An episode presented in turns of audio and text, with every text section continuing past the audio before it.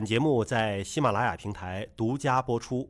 欢迎各位关注我们今天的节目，我是向飞，为您请到的是陕西中医药大学硕士生导师，也是陕西中医药大学附属医院的副院长贺太平老师。贺老师你好，你好。我们之前聊到过 CT，聊到过磁共振，今天啊，打算把这两种影像检测技术放到一起比较比较，看看它们之间到底有什么相同和不同的地方啊。那么举个例子吧，之前说过肺部的检查，可能磁共振就没有那么的。清晰了，就要靠 CT 了。那如果像脑部的这种软组织的检查呢？CT 和磁共振谁更有优势呢？磁共振最大的优势就是对软组织的显示。嗯。那么脑组织大家知道，头里面的除过颅骨以外，里面全部是软组织。那磁共振在这一方面的优势要比 CT 要好得多。所以现在如果有条件的，或者是有可能的，因为磁共振检查比 CT 检查费用还是高一些。对。那做磁共振是首选。咱们再说说这个对人体的影响，磁共振和 CT 哪个对人体的影响更大？从辐射的角度上讲，CT 是有辐射的，磁共振是安全的。所以对于人身体的辐射的影响来说呢，CT 是比磁共振要影响大。但是就有另外一个问题，就是经济学的问题。磁共振贵，磁共振现在比 CT 大概能贵到多少？从陕西这个层面上讲，应该贵到三倍。贵三倍啊！哎，因为 CT 的收费大概就是个二百，磁共振的话就在六百。您说的这个二百六百指的是一个部位，是吗？一个部位。就假如说我要在全身的体检多照几个部位，磁共振吧，对，全身，对，那就几千块钱就出去了，是是吧？这样。所以还是一个经济的问题。我觉得磁共振之所以还不能够被这么广泛的老百姓列入到家常的体检，价格是一个方面啊。还有一个方面，是不是检查时间太长了？对，CT 呢，你一进去跟拍照一样，咔嚓一下你就结束了。磁共振在里边一躺，躺半个小时呢。为什么要躺这么长时间呢？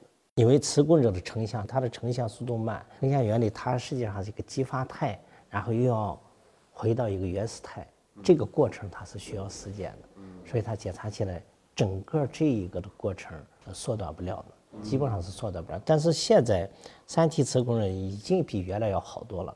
啊，你比如现在检查一个头啊，大概也就三五分钟。哦，这么快了？原来的话呢，最少在半个小时四十分钟。您说的是新一代的三 T 的，二点五 T 的可能时间还没有这么短。哎，一点五 T 的，一点五 T 的还没有这么短。那还有一个问题就是说，磁共振不仅仅时间长，你躺在里边不许动。你动一下之后，说影像怎么就模糊了，看不清楚了？它采集的时候，它是一个整个的一个过程，所以你中间要是一动的话，就产生一个位移效应了。啥叫位移？实际上就是那个青质子发生一个位置改变了，所以它出现的图像就是模糊的。所以做磁共振之前呀，大夫会给患者要进行一个比较长时间的一个交流。哎，你进去以后不能动的。对啊，包括你的呼吸，包括你的其他一些吞咽动作，对，都是有限制的。一般的医疗机构也在这一方面做了一些，包括一些厂家也做了好多调整。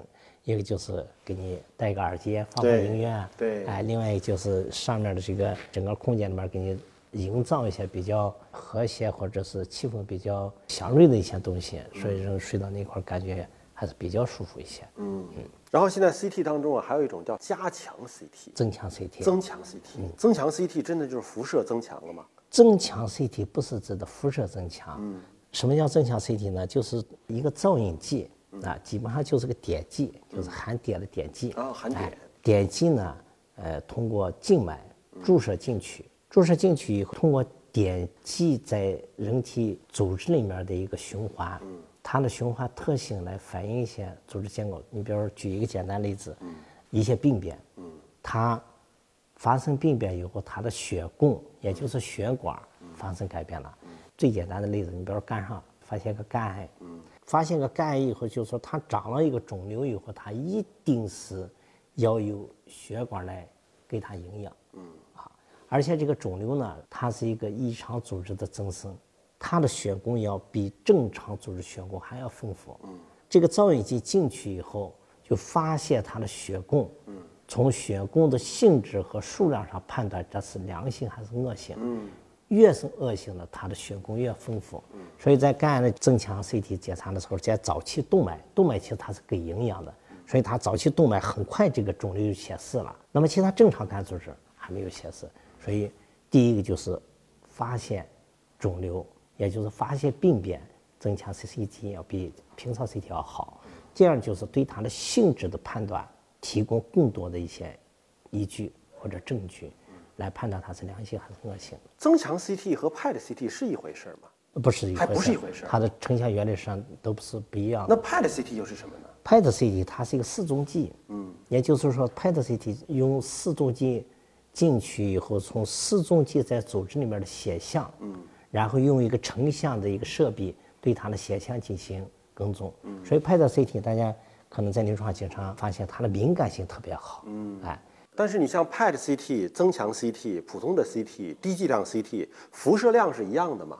它的结构都是 X 线，嗯，所以只要有 X 线存在，都是辐射。那么辐射量从厂家到医院都已经关注到这个辐射量了，所以厂家现在对设备的更新换代从两个方面考虑，第一就是对图像的分辨率，也就是它的清晰度提升，嗯，那么绝对不能以提升清晰度牺牲辐射，也就是说加大辐射，嗯，所以厂家现在就是降低辐射，嗯，提高分辨率，嗯，啊，都在这两个方向上发展。嗯，也要找到一个平衡的一个点。那说到了这几个，我们心里可能就放心很多了。就是大家如果真的是有必要去做检测的话，不管是增强 CT、PET CT，那么该做还是应该做的，对吧？但也确实应该注意到每年的这个做的次数、总量上要做一个控制。那你说这个影像学的这个检测，呃，磁共振也好，CT 也好，它能够分辨出这个肿瘤是良性的还是恶性的吗？其实呀，现在肿瘤的初步的一个判断，也就是说，在初步的一个依据判断，影像学是现在起很大很大的一个作用的。最终的一个检查结果要确认的一定是病理了，病理检查的过程中来确认。但是影像学对整个一个肿瘤的一些特征判断，基本上可以讲对一些良恶性。比如举一个例子，肺癌，那么发现这个肿块以后，通过这个肿块的各个方面性质。你比方说肿块规则还是不规则？哎，有的肿块不规则，它凹凹坑坑的，在专业上说一下，就它有分眼儿，然后正面又长了好多刺儿，就所谓的毛刺儿。再通过增强扫描，发现它的血供，血供是一个异常血供，而且比较丰富。通过这些方方面面的一些特征，包括里面的组织里面的一些成分的变化，那么对它的良恶性的判断，应该讲在影像学上。百分之八十五左右都是可以判断的。嗯，最终确诊要靠病理学的病理学分析，但是其实外表光不光滑，有没有毛刺儿，有没有像八爪的这个血管伸出去，这其实是一个初步的一个判断的标准。原发灶和转移灶有区别吗？在视觉上，原发灶和转移灶在临床上，就是发现它有肿块的时候，嗯，也就是长了肿块的时候，第一个问题。就要解决它是良性还是恶性。对，解决完以后，如果它是恶性的，那么就要判断它是早期还是中晚期。嗯，因为早期的肿瘤，现在大家知道，手术切除以后是完全可以治愈的。嗯，那么中晚期呢，也就是不主张手术了。嗯，啊，它的生存率或者生存期也是受到很大影响。早期和中晚期最大的一个判断就是有没有转移。嗯，啊，某一个组织里面它的转移灶和原发灶特征是不一样的。还是以肺里面举例子吧，肺癌的它是个原发灶的时候，它非常不规则，而且里面有好多刺儿，包括这个块儿，如果早期发现的话，它就是个结节。在最小的时候，它的这些特征是越越明显。随着往大长的时候，它里面可能还出现一些坏死，组织坏死，因为它的周边的血管它长得太快，血管供不上，供不上，里面就饿死了，组织饿死了就坏死。所以从这些上就可以判断它是。一个原发转移的病灶反而和原发的特征不一样了，它是光滑了。第二个呢，它多发了。一般转移就三种途径，最常见的就是血性转移，也就是癌细胞进到血液里面，嗯，然后播散的。所以它进到血液里面播散，血这是到处跑呢，所以它是一个多发的。另外还有一个是途径就是淋巴，淋巴，哎，那就顺着淋巴，顺着淋巴转。所以原发和转移，呃，一般情况下在 CT 或者磁共振上。